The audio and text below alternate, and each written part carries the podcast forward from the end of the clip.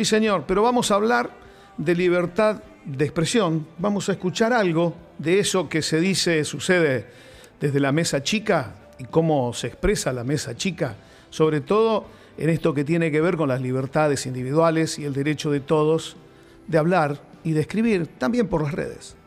Publica un recibo de sueldo cuando no lo tiene por qué publicar, porque ya hemos hablado de esto muchísimas veces, que es algo netamente personal, o sea que ahí podría estar incurriendo una falta.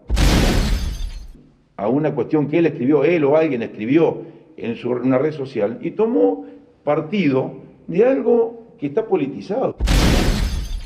Porque la verdad, la verdad que a todos los que están escribiendo en las redes, no creo que le interese si Aníbal Villares tiene un negocio o no. ¿Piensan que ellos, ellos pueden escribir y hacer cualquier cosa? No está pasando también, no está pasando lo mismo con Mecheñén, no está pasando con Cacho Pardo, exactamente lo mismo. Piensan que ellos pueden andar por la localidad y pueden incumplir, pueden escribir. Antes de escribir o emitir una opinión, y más si está representando a una institución, en este caso la Cámara de Comercio, como lo hace siempre, llamarnos, che, ¿qué pasa con esto? ¿Cómo hizo para estar ocho años libremente a hablar? E, esto es lo que pasa con él. Porque si no, cualquiera libremente puede escribir cualquier cosa, decir cualquier cosa y nadie tiene que hacer nada. Esto es lo que pasa con muchos en la actualidad. Disculpame que sea yo insistente. Mucho de lo que escriben en las redes, que a través de una pantalla, de un teclado son este, eh, nadie son lo que son, nunca respondió. Entonces, más que hablar a través de una red y tirar y que lo viralicen algunos amigos, soy de los que piensa que si no hay pasión no va. Dos nadies, dos ningunos. En estas exclamaciones, yo, personalmente yo, percibo que al jefe comunal no le gusta mucho que opinen diferente. Queda claro que no suele rebatir con argumentos, sino que generaliza con frases tan desacreditadoras como infundadas, como las que acabamos de escuchar, entre ellas muchos de los que escriben en las redes, nadie, son lo que son. Y en un tramo nombra a la Cámara de Comercio, nombra a Mechenien, eh, me nombra a mí, en temas que no tenemos nada que ver, ni Mechenien ni yo. Hasta dice que soy de esos que incumplen. ¿Incumplir qué, señor intendente? Dígamelo, a lo mejor puedo remediarlo, subsanarlo, incumplir qué. No queda claro, no me queda claro. Como dicen Pardito, Pedro y Pablo, vio la, la marcha de la bronca. Bronca cuando mienten con descaro, pero nunca nada queda claro, ¿no?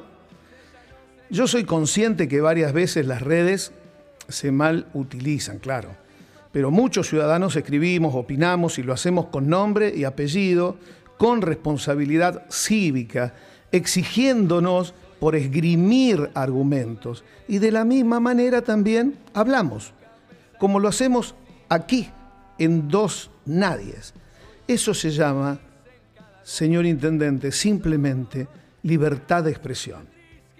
El poder expresar opiniones con plena libertad es uno de los derechos humanos fundamentales de la vida en democracia poder expresarnos sin sentir miedo por hacerlo. Los referentes del pueblo, los auténticos demócratas, deben bregar por las libres manifestaciones de las ideas, ya que la libertad de expresión constituye uno de los fundamentos esenciales de toda sociedad y constituye una condición primordial para la evolución, para la mejora de la ciudadanía.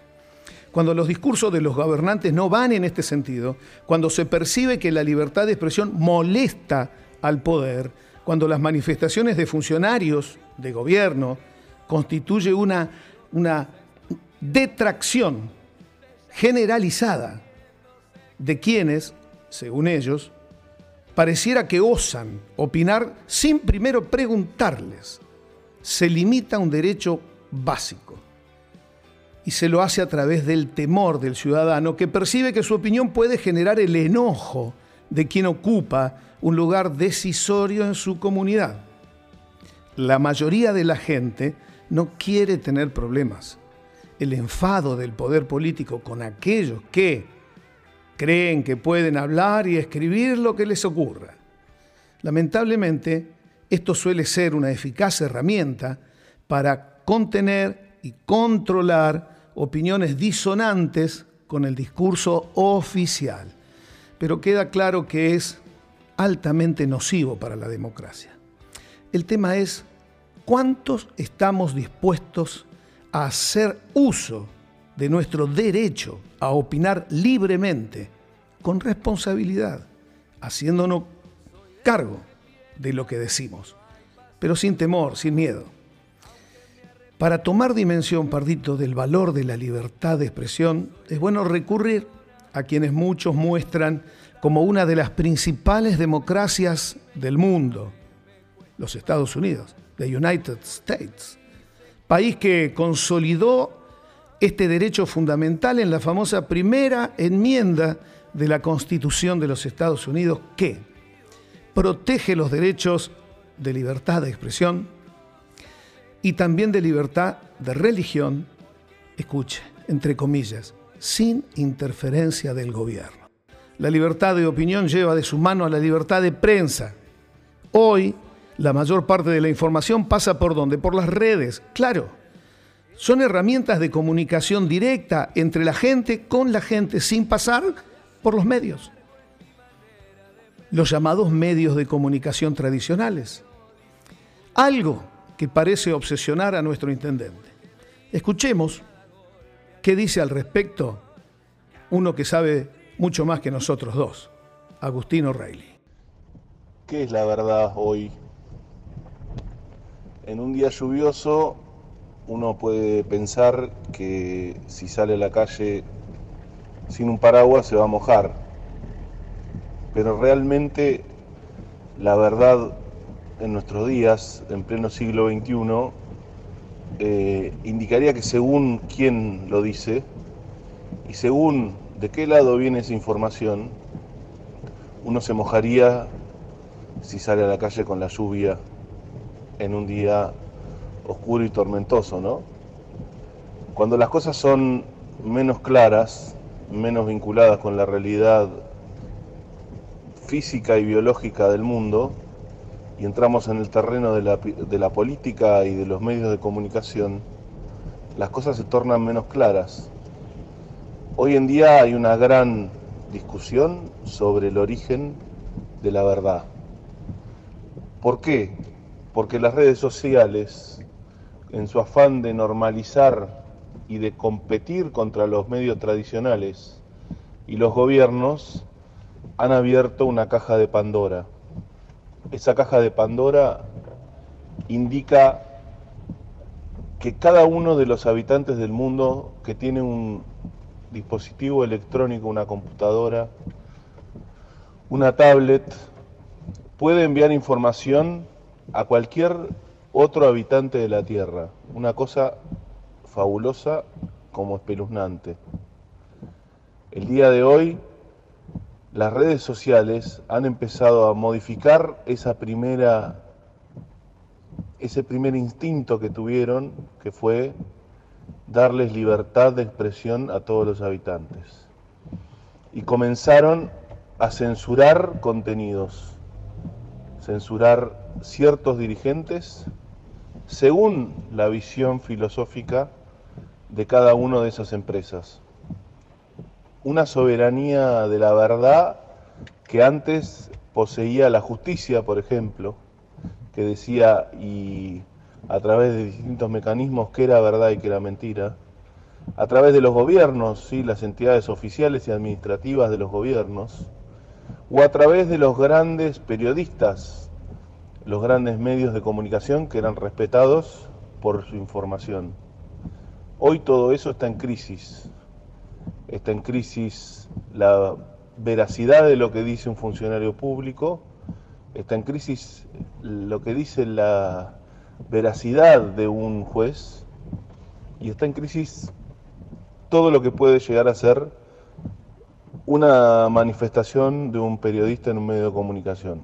Los intereses ya son muy cruzados y las grandes empresas vinculadas con la tecnología, que almacenan contenidos, información, transmiten información a través de redes sociales, están siendo puestas en la lupa y va a empezar en los países centrales un intento de regular y determinar como un servicio público más o una estructura de información con responsabilidades a las redes sociales.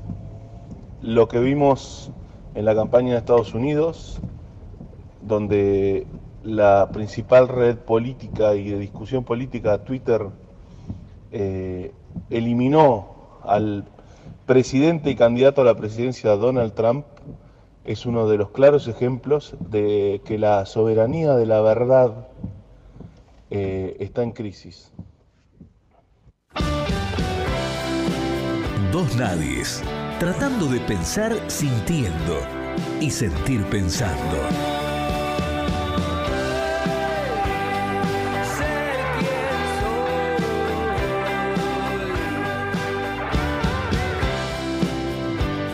Me gustó mucho la metáfora de Agustino Reilly con el tema de la lluvia.